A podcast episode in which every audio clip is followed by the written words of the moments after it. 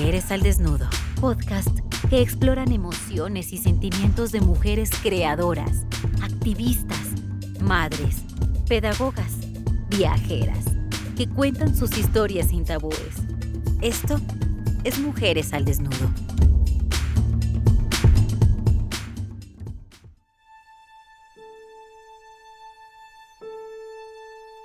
Despedidas. Las despedidas pueden parecer insignificantes y cotidianas, pero también marcan momentos importantes. Cortas historias de la vida real que nos conmueven, nos dan inspiración y fortaleza, recordándonos que la vida es una continuidad de ciclos que se abren y se cierran. Tradicionalmente la rabia no es un sentimiento que nos queda bien a las mujeres, como si fuera una dimensión humana que a nosotras no nos corresponde se han dado cuenta que la mejor manera de desacreditar a una mujer en la política es mostrar una foto en la que aparece furiosa? Para que una mujer sea respetada en el trabajo, debe nunca perder la cordura. O le dirán regluda, vieja encendida. No importa si tiene motivos para sentir rabia.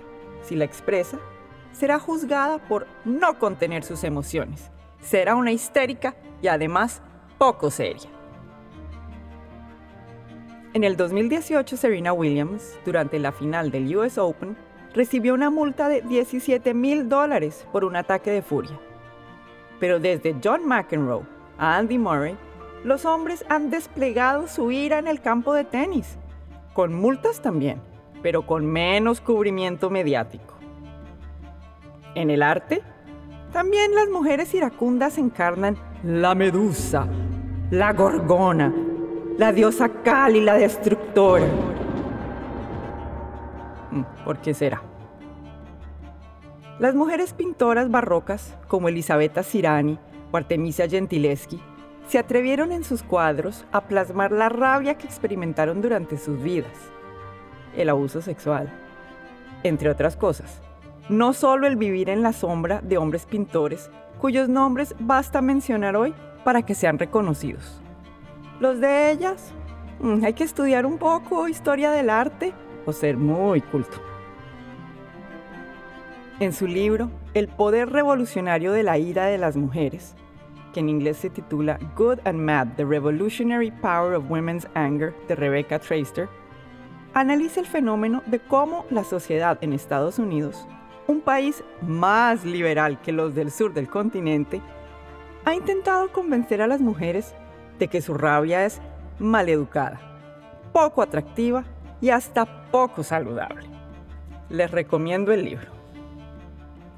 Y después de esta introducción, creo que no tengo que decirles más.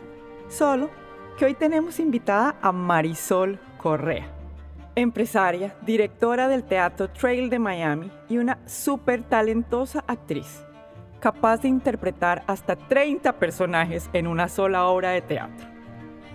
Ustedes la han escuchado en Caracol Radio y seguramente desde niña la vieron en la televisión en la comedia Dejémonos de Vainas. Me encanta tener a Marisol porque sus obras resaltan con mucho humor la esencia y la lucha de ser mujer. Ella siempre nos hace reír y esa es una de las cosas más importantes en la vida. Podernos reír hasta de nosotros mismos, de lo que nos pasa en la vida, de los ataques de ira, de todo realmente, la risa es terapéutica. Aquí los dejo con Marisol Correa. Bye bye Berlín.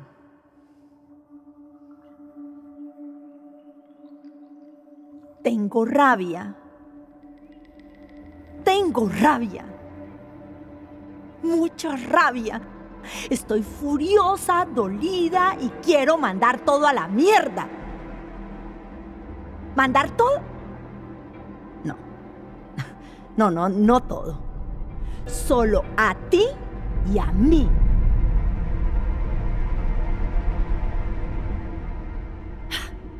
Llevábamos un mes planeando este viaje para encontrarnos aquí, en Berlín.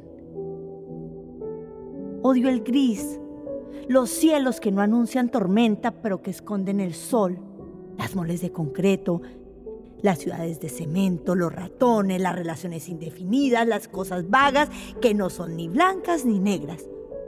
Odio el gris. Y sí, Berlín en febrero suele ser gris. Pero se nos acomodaba encontrarnos aquí una conveniencia de trabajar en el plano internacional.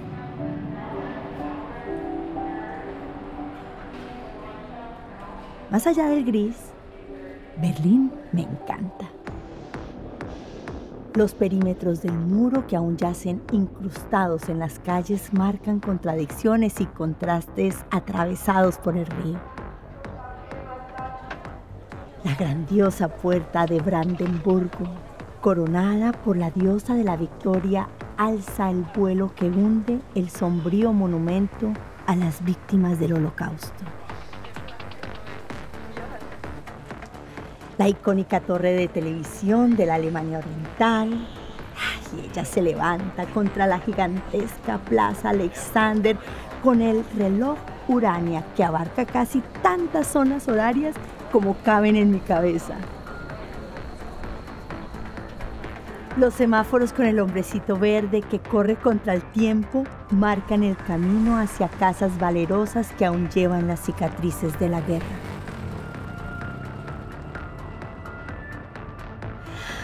Imaginé que cruzaríamos Checkpoint Charlie y veríamos cambiar la ciudad de oriente a occidente mientras el vapor de nuestras risas se condensaba frente a nuestras palabras. Pero, llegando aquí, me dices que no me puedes ver, que tienes otros compromisos. Me pongo furiosa. Ahora estoy furiosa, al borde de mis sentimientos que van tomando más fuerza. Intento evitar que se me convierta en un tornado de máxima intensidad, pero entre más pienso en tu respuesta inesperada, más me enfurezco. He trabajado mi rabia, pero aquí me encuentra de nuevo. Una rabia intensa como no había sentido hace mucho tiempo. Rabia que me hace cuestionar mi cordura. Más que rabia es odio soy un volcán de sentimientos que arden. Siento que me hierve hasta lo invisible y me convierto en Kalila destructora. Le temo a mis ojos de navaja. Tiemblo y grito. Mi voz podría incendiar todo a mi alrededor.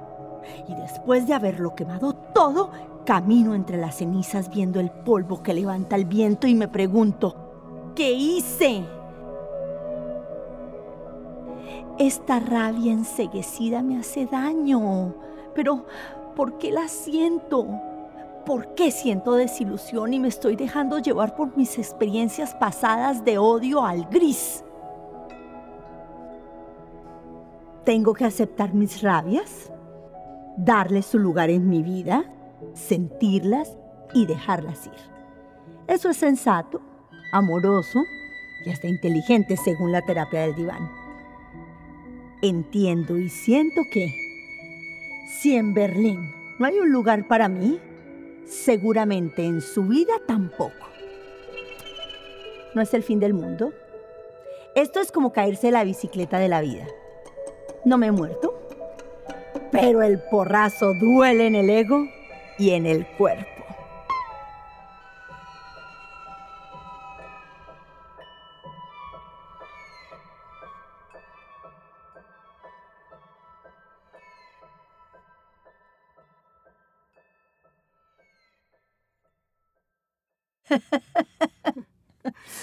Ay, ay, babosos ay. Esos babosos que lo dejan a uno plantado. Ya no, ya no nos dejan plantadas. No, ahora dejamos nosotros plantadas si es que toca, pero no. O tal vez alguna vez dejamos nosotras plantadas y, y, no teníamos como la, la cordura de pensar lo que estábamos haciendo. Eso, eso era precisamente lo que yo iba a decir, que ya llega un momento en el que uno tiene como cordura y conciencia y maneja las cosas de otra manera, tanto lo que le pasa a uno como lo que uno hace. Es que eh, eso es lo bueno de la madurez, que ya, que ya cuando no te interesa encontrarte con alguien, ya lo evitas. No llegas ni siquiera a crear el espacio para hacer una cita. En cambio, en la juventud se dejaban muchos cabos sueltos y por eso...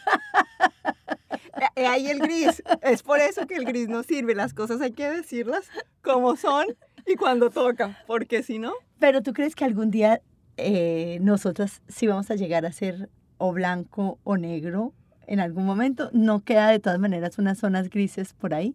Creo que siempre quedan unas zonas grises por ahí, pero una cosa es un, un, un gris tácito y otra cosa es como un gris ahí que una persona no sabe dónde está parada. Ese es el gris que hace daño, cuando la otra persona, sea hombre, mujer o lo que sea, no sabe dónde está parado. ¿Qué hiciste en la, en la soledad después de, de que te dejaron ahí plantada? ¿Qué pasó? Hoy me duró un rato pasar la rabia, porque es que esa rabia no se pasa tan, no se pasa tan rápido. Pero lo que sí eh, creo que es importante, que me lo dijo otra amiga, es que uno tiene que darse cuenta que la responsabilidad de sanar los dolores o las rabias o todo son de uno mismo, no de la otra persona, no de nadie más, sino que lo que uno siente es responsabilidad de uno procesarlo. Y me demoré un ratico, pero, pero, pero, bueno, pero bueno. Por eso ahora tienes el corazón ya reparado, ya hizo su tune-up. Exactamente. y ya por lo menos escoges una ciudad más cercana para que el golpe no sea tan duro, especialmente del bolsillo.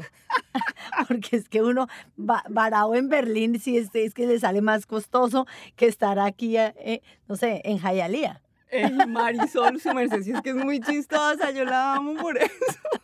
Porque es que hay que poner las cosas en perspectiva, precisamente. precisamente. Es, que, es que duele más, no solo el corazón, sino el bolsillo. Efectivamente. El tiempo. Además, eh, yo me imagino que cuando escribiste esto, eh, tal vez estabas escapando de, de muchos lugares para poder en, hacer este encuentro.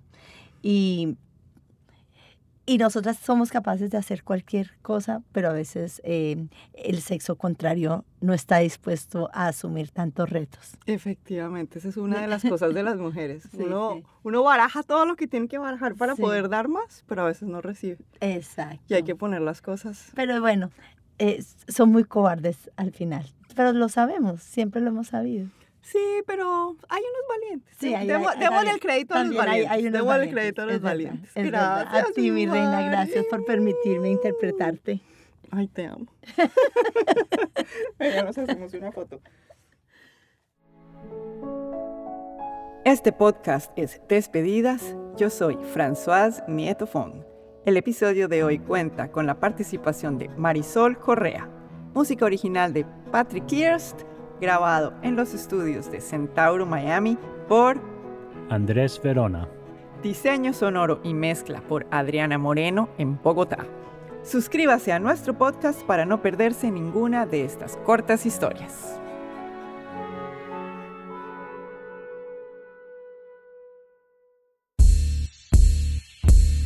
Mujeres al Desnudo es una creación de Françoise Nieto Fon, Patricia Vázquez, Ivonne Rico, Catalina Alvarado, Paola Ordóñez. Postproducción y musicalización, El Ciudadano Grupo Editorial. Dirección General, Daniel Rocha.